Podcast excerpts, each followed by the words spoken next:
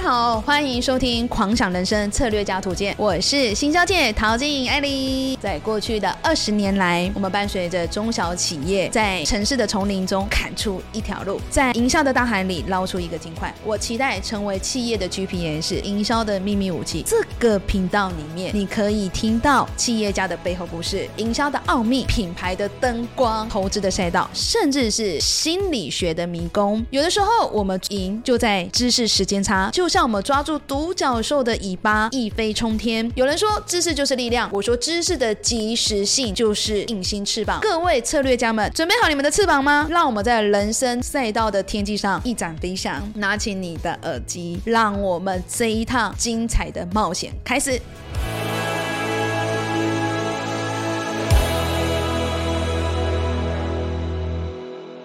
Hello，大家好，我是行销界的陶晶莹。三个礼拜没录哦，三个礼拜吗？有三有个礼拜吧吗？？有 吧？突好然像觉得有对镜头有一 点。有点 陌生。来，我们那个慢慢跟大家打嗨个招大家呼。好，又是我今天的主播曼曼。有没有觉得我们慢慢声音非常的今天就是有点虚弱这样，呃对中气不足？等一下要给他那个人工呼吸，噗嗤噗嗤一其下实，下面麻烦帮我就是加一加气一，加气。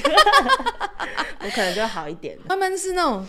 第一次确诊，对啊，第一次确诊，然后说那种现在什么吃东西没有没味有道，味道，没有嗅觉，哎、人生没有嗅觉，嗅觉会是什么感觉？就是你真的是什么都闻不到哎、你觉得人生没有色彩吗？啊、完全。我那时候刚没有嗅觉跟刚没有味觉的时候，我觉得。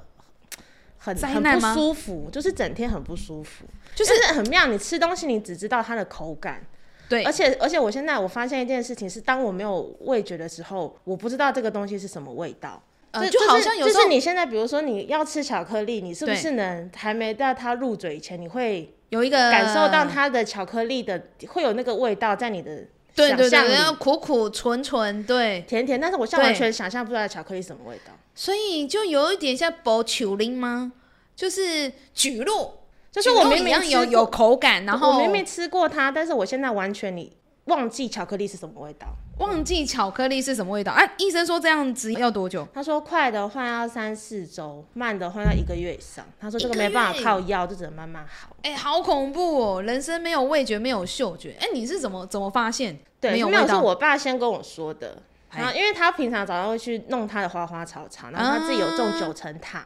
对，啊九然层后塔的香气，他闻不到，哎、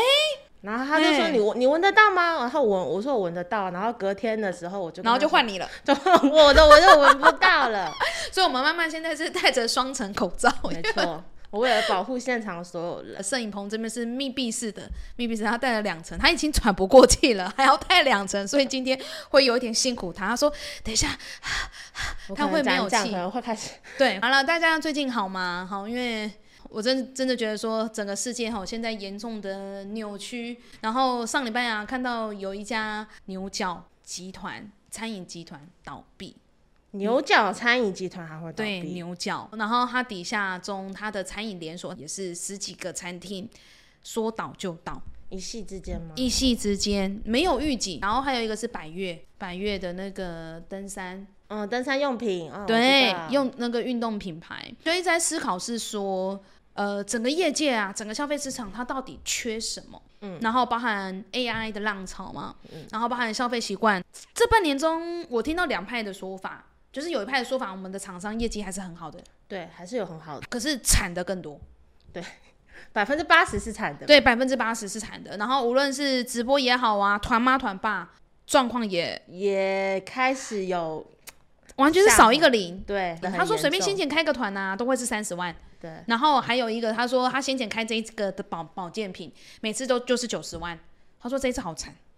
一万几万，对，啊一万九十到一，九十万到一万，然后窗口也说不知道整个世界好像冻结了，他赚不动了，嗯，好奇怪，哎，九十万的业绩到一万呢、而且他这个算是二团哦，不可能一次下滑这么，对，就是严重吧嗯，你 maybe 要个五万十万吧，对啊，一万呢、一有没万有也太惨夸张了，二团。我在思考是说，因为他这也是电视购物专家的开团，嗯，然后还有一些很很多厉害的团妈团爸，哎，那个业绩真的是瞬间腰斩。上礼拜啊，我去参加一个那个生技展，然后然后我就哇，一进去又惊又喜，金的地方在，每一家的那个展会啊，现场是一家比一家大，一家比一家澎湃，台字辈的台差生一，还得说出来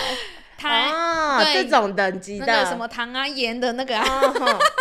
懂，对对，就一家的一家的那个展会，一个比一个还要大。那不仅他们哦，嗯，就是他们的摊位往后啊，哎，一家比一家还要来的大，然后每个都在卖保健品。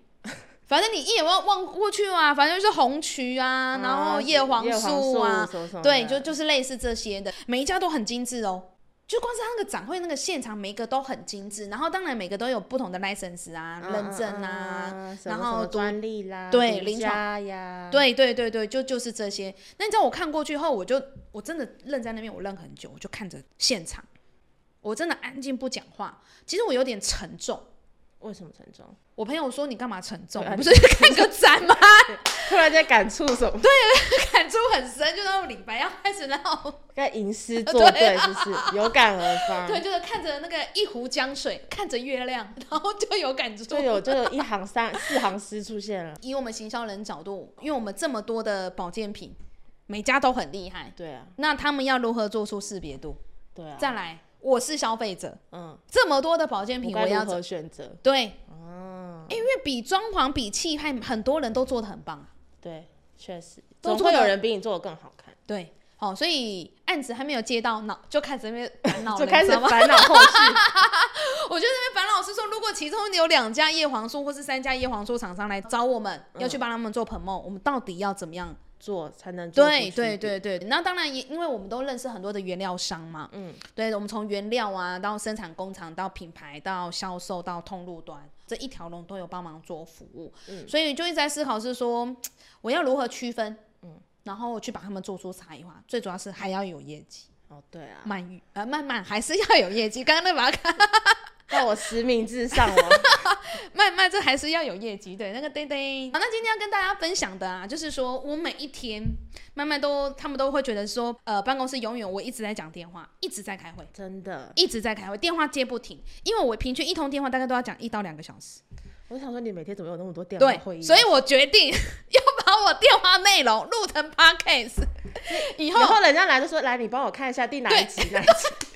啊，你我你就是这个问这样子题，你这个问题我知道，你帮我关注我的第哪一集，你对去看就知道了。满满，我这一次中就是要做这件事情，因为我觉得我每一天每一天都在重复讲同样的东西。嗯然后因为那天去生气展，然后我们就是呃，它是一个胶原蛋白生态，嗯然后在全球中它也是前十名，真的也蛮厉害的。嗯然后那个老板呢、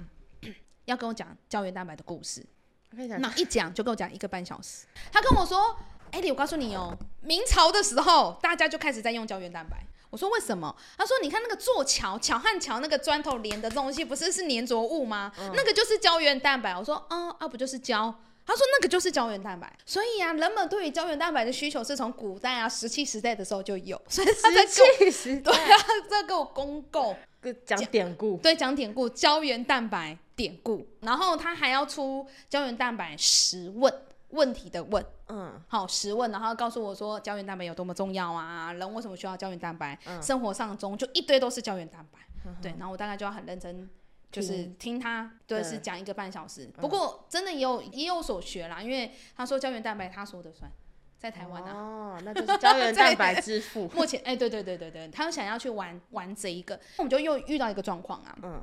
我今天到底要卖你的这个商品，还是拱你，还是拱他后面的代工厂？嗯，好、哦对因为它是一个日本很知名，就是它是原料厂，中然后就帮人家做成那个胶原蛋白的相关的产品，它是原料厂商，很厉害的嗯厂商，很厉害的厂商哈，在日本中算第一大。嗯，就是你今天来啦，你要拱这个老板，我们叫做 IP 嘛。因为他是胶原蛋白之父嘛。哎、对对对对对，他自称没有刚刚号我帮他取称好台，湾，对啦，就是他在某一些地方中，他的确是有权威的。那我就遇到一个问题啊，你今天要拱他老板，才是要拱他后面的代工厂，因为他代工厂也真的很厉害，嗯他的原料厂商才是你要拱他的品牌。慢慢，他只有一笔预算，他只有只有一笔只有预只有算，只有一笔预算，应该会要拱他的品牌吧？拱他品牌，对啊就是他这个商品的品牌，对啊，对不对？嗯，对，因为你拱品牌，他才有办法马上有业也绩。对啊，马上能卖啊。对，可是其实彼此都是相辅相成的。对啦，于是还是有老板也一些代表这个，对吗？创办人代表这这一个支品牌这一支，想象它是蜜桃胶原胶蛋 白胶原蛋白，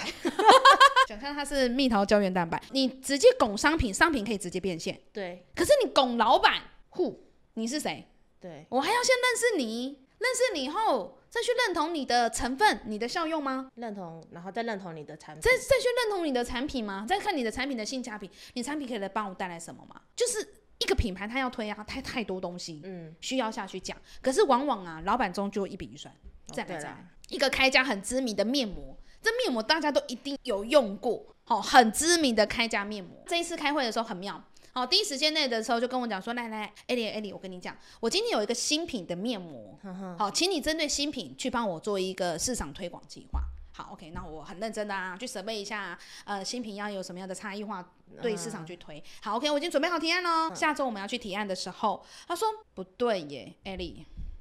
我库存还有两两万片，还有两万片，一个味道两万片，嗯十个味道就有就是二三十万片。嗯哼，我觉得这样不对，我们应该要先来清库存。那艾莉，请你针对清库存做行销方案。嗯，好，好，没关系，老板，都呃，都方这么对对对，甲方方都这么方说方了，向改变了嘛，好，然后啦，再来，好，然后很开心，然后我们内部中又很努力的再再去调整提案，嗯，要再去提案喽。他说不对，又我不跟你对，说，我跟你说，我觉得啊，爆品要更爆，资优生让他更资优。我应该要把爆品拱到爆，让它就是带动我其他所有东西的销售，嗯哼，也有对道理，也有道理。对这三件事情都有感觉道都哎、都有道理，对，也都需要做。那对各位客官，先做哪一个？先做哪一个？我只有一笔预算。嗯我们讲说母鸡带小鸡，这是势必的。就像我有两个儿子，嗯，他们就是两个不同个体，对啊，你是不是要因材施教？对，就算我可能没有那么多的教育基金，假设，嗯，可是我还是要给呀。对，好，就像我的小儿子，他的背诵能力很强，我就让他英文再学多一点。呃，现在就是全学全美，然后哥哥对于那种机械零组件那种结构性机啊，器人是不是对，机器人，然后我就让他下去学学机器人。可是我不用让他每天塞满了才艺，嗯哼，我只是说有限的预算，我还是可以为了他们做一一点点点的，事情，对，一点点的因材施教。嗯，因为孩子喜欢，你还是要下去栽培他嘛。对今天一样是说，我们今天有一个新生呃新生儿的产品叫做新品，对，